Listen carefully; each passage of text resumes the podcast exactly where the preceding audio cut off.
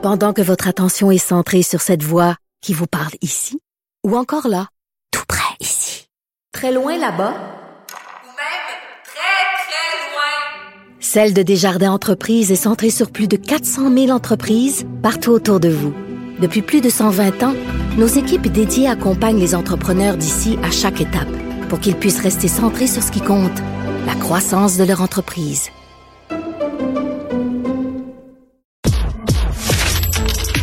Économie, finance, affaires, entrepreneuriat. Francis Gosselin. Bonjour Francis. Salut Mario, intéressante entrevue. Oui, oui, oui. Euh, L'inflation aux États-Unis, qui pour la première fois depuis longtemps, les chiffres étaient, c'était pas parfait, mais c'était un peu plus encourageant ce matin. Et il en fallait pas plus. Le marché boursier euh, virait fou. Positivement Euh, cette fois-ci. Oui, oui. Oui, c'est ça. Donc, euh, le Dow Jones, le S&P 500, là, qui a augmenté de 3 et de 5% de mémoire. Euh, ce qui est vraiment frappant, Mario, c'est aussi les titres technologiques qui ont augmenté vraiment fortement aujourd'hui. On en a parlé beaucoup cette semaine. Euh, Meta, Alphabet, Apple, Amazon sont tous dans les 7, 8, 10% de gains sur la journée. Donc, c'était vraiment une très bonne journée pour la bourse. L'inflation américaine se situe à 7,7 en baisse par rapport aux 8,2% qu'on a vu de septembre à septembre. Donc, je rappelle, c'est toujours mesuré du mois de l'année dernière au mois actuel, donc octobre euh, 2022. Euh, 7,7% donc une baisse d'un demi-point, ce qui est quand même pas euh, négligeable, dans la mesure où on tire toujours un peu la lourdeur, là, si tu veux, Mario, de, euh, de- des mois qui précèdent.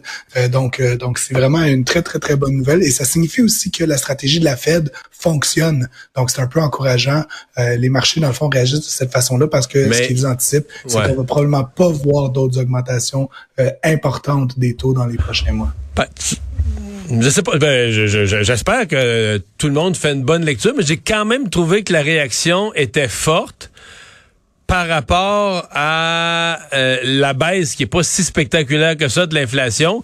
J'ai comme eu l'impression que quelqu'un qui a tellement le goût d'avoir une bonne nouvelle ou qui a tellement le goût que la fille elle dit je t'aime que juste un petit sourire puis il l'interprète comme ça puis il vient tout énervé. Donc j'ai eu l'impression que juste euh, on a tellement hâte que l'inflation baisse que juste une petite baisse d'inflation puis Wall Street est parti en peur là, comme ça. On a tellement hâte à ce jour-là qu'on on surréagit, je sais pas.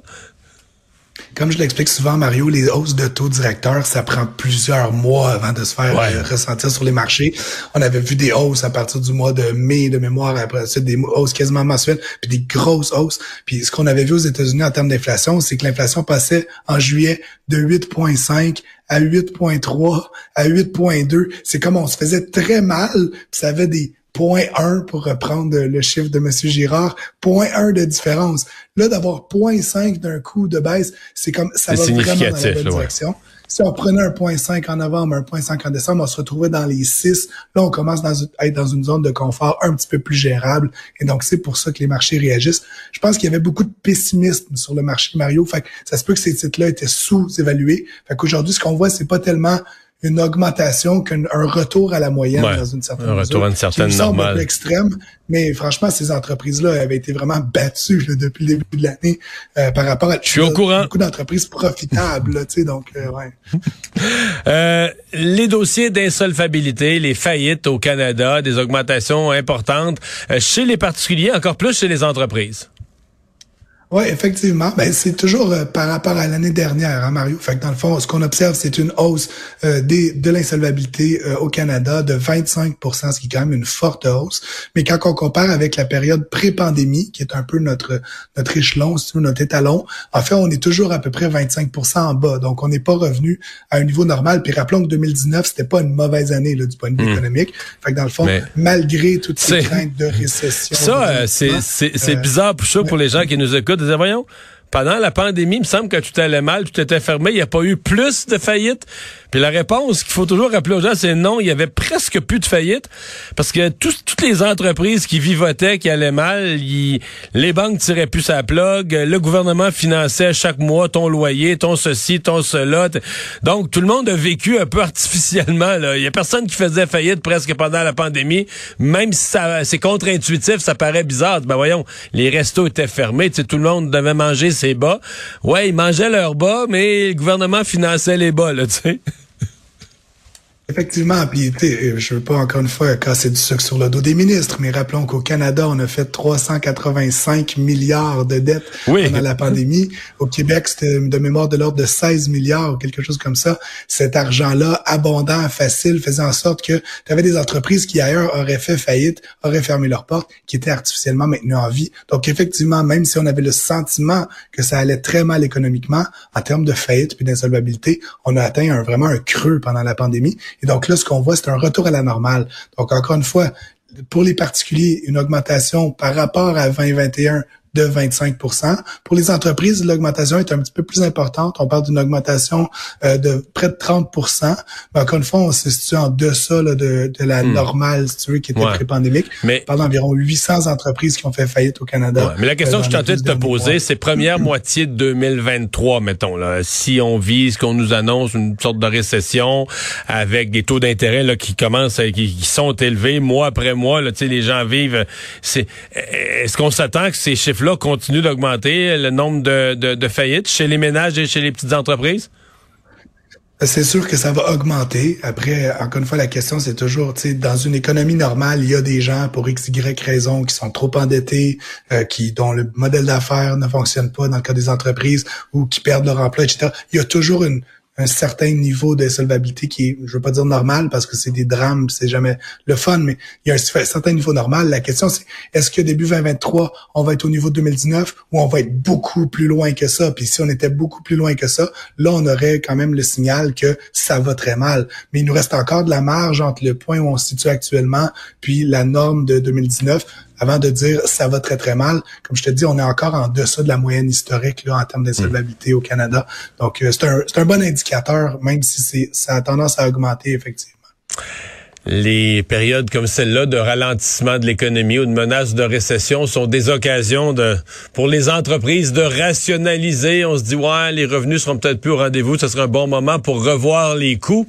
Euh, on l'a vu chez Twitter, on l'a vu chez Meta. Est-ce que c'est autour d'Amazon?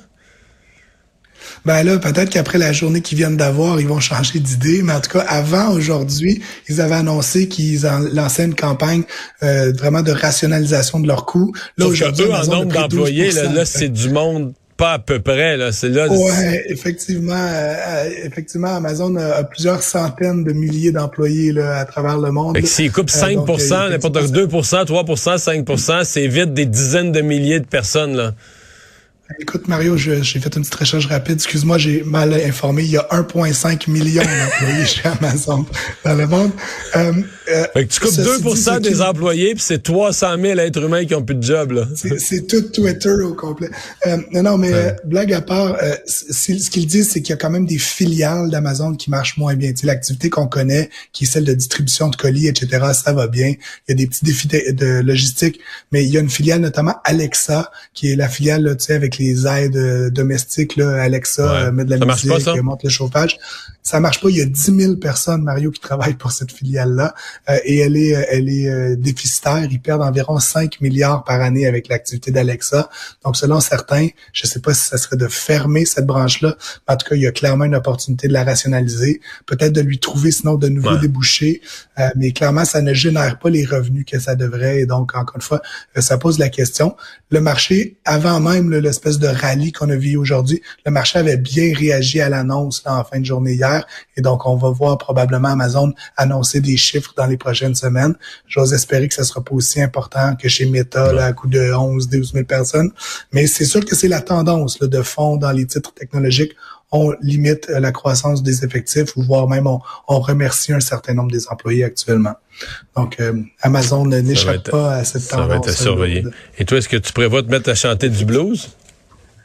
Écoute, Mario, euh, je, ouais, c'est ça, là, je pense, sinon, vendeur de voitures, je pense, euh, ou moteur à temps partiel. J'ai plein de nouveaux débouchés qui viennent avec cette belle voix de ténor, mais euh, je me soigne, je me soigne. Tu soignes, c'est bien. Prochain, on t'entend très bien néanmoins, c'est toujours intéressant. merci, salut, à demain.